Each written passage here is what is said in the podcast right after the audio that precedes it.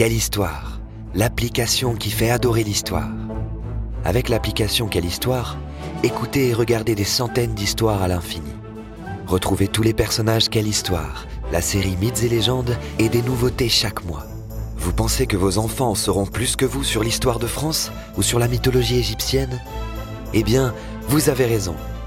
Alors, prêt à les faire voyager dans le temps? Essayez dès maintenant l'application Quelle Histoire à télécharger sur l'Apple Store ou Google Play.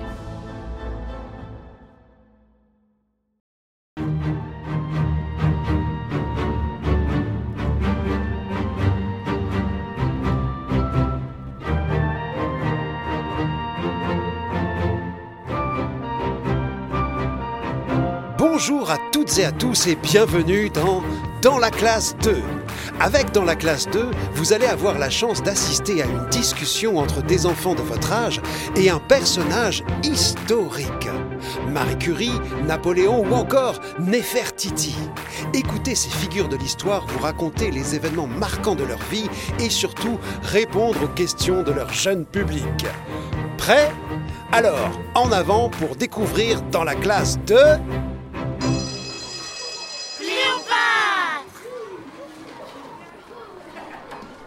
Bien. Alors, qui peut me dire ce qu'on fait ce matin? Monsieur Frise, Monsieur Frise, moi, moi, moi Oui, Léo. On regarde le grand livre d'histoire. Exactement. Et aujourd'hui, nous allons rencontrer Cléopâtre.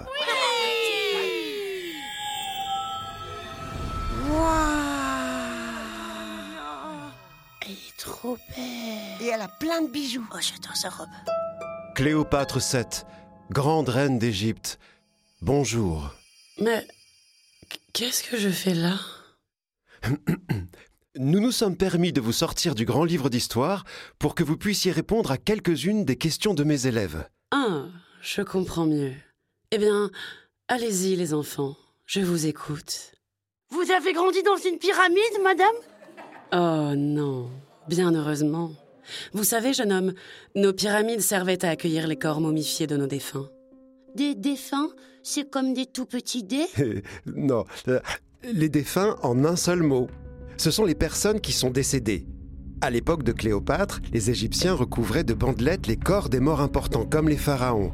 Ça permettait de les préserver le plus longtemps possible.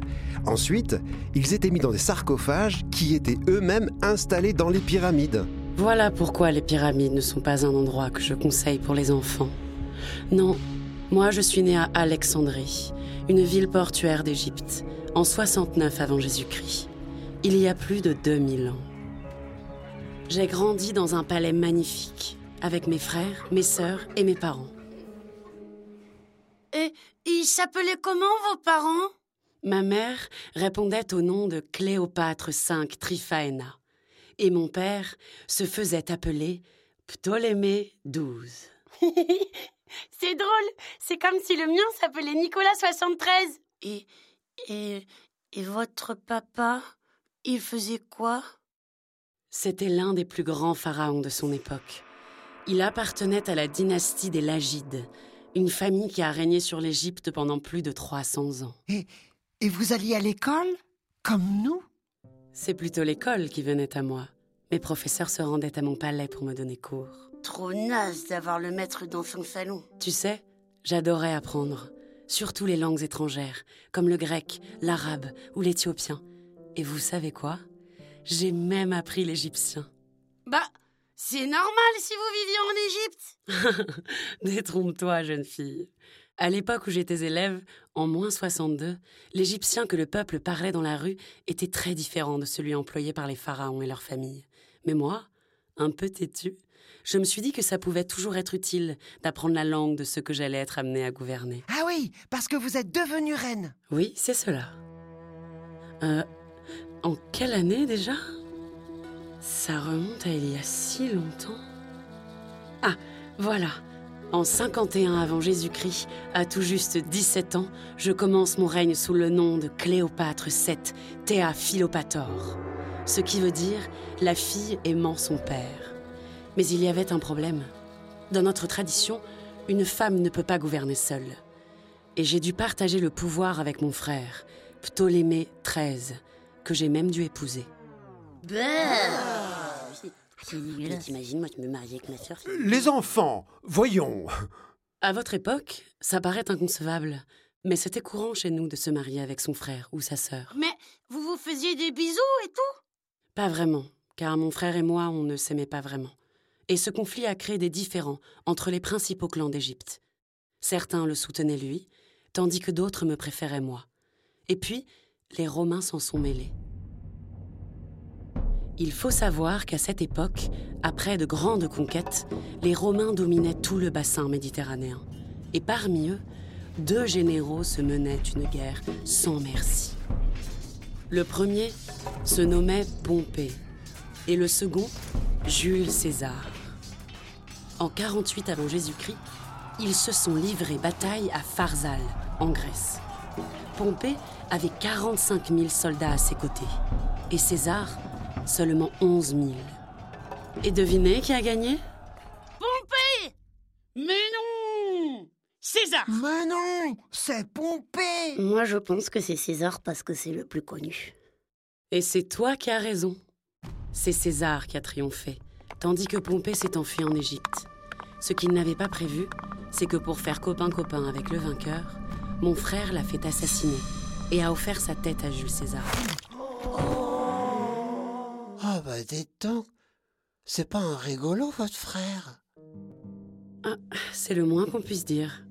Après cela, César a voulu nous réconcilier, mon frère et moi, et il nous a tous les deux convoqués à Alexandrie. Mais moi, vu que je soutenais Pompée lors de la bataille de Pharsale, j'avais peur de m'y rendre, de crainte qu'il me fasse exécuter. Alors pour m'approcher de César en toute sécurité, je me suis cachée. Derrière un rideau? Dans un grand vase Sous son lit? Mieux que ça, dans un tapis. Et quand on l'a déroulé aux pieds de César, je suis apparue. Il m'a regardé, je l'ai regardé, et on est tombés amoureux. Et ensemble, vous vous êtes débarrassé de votre frère, Ptolémée XIII. Tu en sais des choses, toi, dis donc. Car c'est exactement ce qui s'est passé. Et puis deux ans plus tard, en moins 46, César décide de rentrer à Rome et m'invite à le rejoindre. J'étais trop contente de le retrouver. Et bien sûr, j'y suis allée. Sauf qu'en arrivant, j'ai vite déchanté. César était déjà marié à une autre femme. Et je n'étais pas vraiment la bienvenue. Chut, chut, chut, chut, chut, chut. Allez, allez, allez, allez. Eh oui. Cela ne l'a pas empêché de me loger dans la maison qu'il possédait au bord du Tibre, le fleuve qui passe dans Rome. J'ai profité de mon séjour pour visiter et surtout pour échanger avec les grandes personnalités politiques de la ville. Ce n'était pas si mal, sauf que César était de plus en plus inquiet. Il avait peur que sa femme vous trouve? Oh non, ça il s'en fichait comme de sa première couronne de laurier. Il avait peur qu'on veuille l'assassiner. Et il avait raison de s'en faire, car en 44 avant Jésus-Christ, il se fait tuer par d'autres sénateurs qui avaient peur que César demande à être couronné. Et vous avez fait quoi, vous? Je suis rentrée en Égypte le plus vite possible avec le fils que j'avais eu avec lui, Césarion. Malheureusement, de retour chez moi, les disputes avec mes frères et sœurs ont repris. Mais cette fois, je ne me laisse pas faire. Je me débarrasse de mon nouvel époux, qui était un autre de mes frères. Et je désigne Césarion comme étant mon successeur. Je suis alors seule sur le trône et tout le peuple d'Égypte me soutient. Bravo Et vous rencontrez un autre homme? Décidément, tu connais ma vie par cœur. En effet, après la mort de César, de nouveaux chefs sont arrivés à la tête de la République romaine. Parmi eux, il y avait un certain Marc-Antoine. En moins 41, Marc-Antoine convoque tous les rois et les reines des pays sous son influence à Tars, en Turquie. Et l'Égypte en fait partie. Alors, comme j'ai passé l'âge de me cacher dans des tapis, j'embarque sur un navire magnifique, couvert de trésors et d'argent, et je me présente à lui sous une toile brodée d'or. Et figurez-vous que, tout comme César, il tombe amoureux de moi.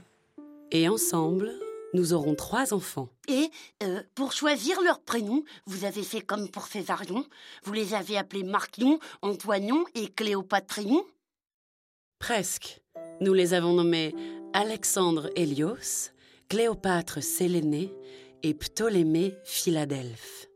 Ah, c'est joli aussi. hein. Et avec Marc-Antoine, c'est la belle vie? Hmm, Au début, oui. Mais ensuite, ça s'est gâté. En moins 31, une guerre éclate entre mon Marc-Antoine et un autre général nommé Octave. Un matin de septembre, une bataille navale entre les deux chefs débute. La flotte d'Octave est légère et rapide et compte près de 400 navires. De son côté, Marc-Antoine a opté pour des bateaux lourdement armés, mais il n'en possède que 250. Et ils sont très difficiles à manœuvrer. Depuis ma propre embarcation, je comprends très vite que l'affrontement tourne à l'avantage d'Octave. Alors, quand j'entrevois une percée dans la ligne de front, j'en profite pour m'enfuir. Marc-Antoine De justesse, il a réussi à quitter son navire amiral pour monter sur l'un des miens. Sa défaite était totale, et nous nous sommes réfugiés à Alexandrie, en Égypte. Mais Octave nous a poursuivis jusque-là. Et en l'an 30 avant Jésus-Christ, Marc-Antoine a préféré se donner la mort avant que son ennemi le retrouve. Arrivé aux portes de mon palais, Octave a voulu me rencontrer. Mais j'ai choisi d'imiter Marc-Antoine, en me laissant piquer par un serpent mortel la même année. C'est pour ça que vous avez un serpent sur votre serre-tête? Nous appelons cela un uréus. C'est un serpent sacré qui, selon nos croyances, permet d'atteindre l'immortalité. Euh, Alors, vous, vous n'êtes pas vraiment morte? Hmm. Ce qui est sûr, c'est que je continue de vivre à travers l'histoire. Les enfants, vous pouvez remercier Cléopâtre pour son récit. Merci, Madame Cléopâtre et à Philopator.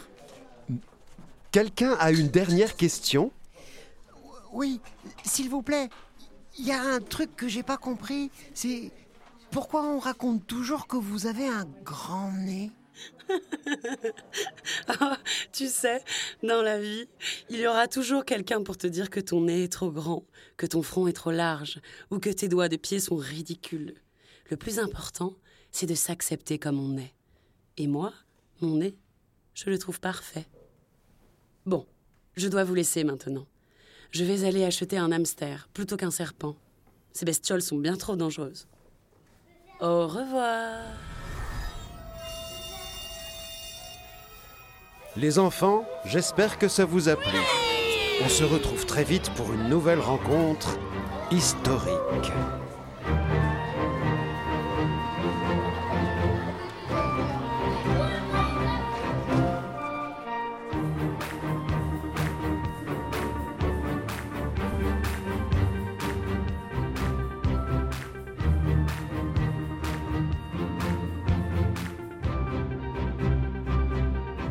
Cet épisode a été écrit par Thomas Le Petit Corps, interprété par Vincent Paillet et Clara Ziegler, mise en musique par Léopold Roy et Fanny Dupuis. À bientôt pour un nouvel épisode de Dans la classe 2.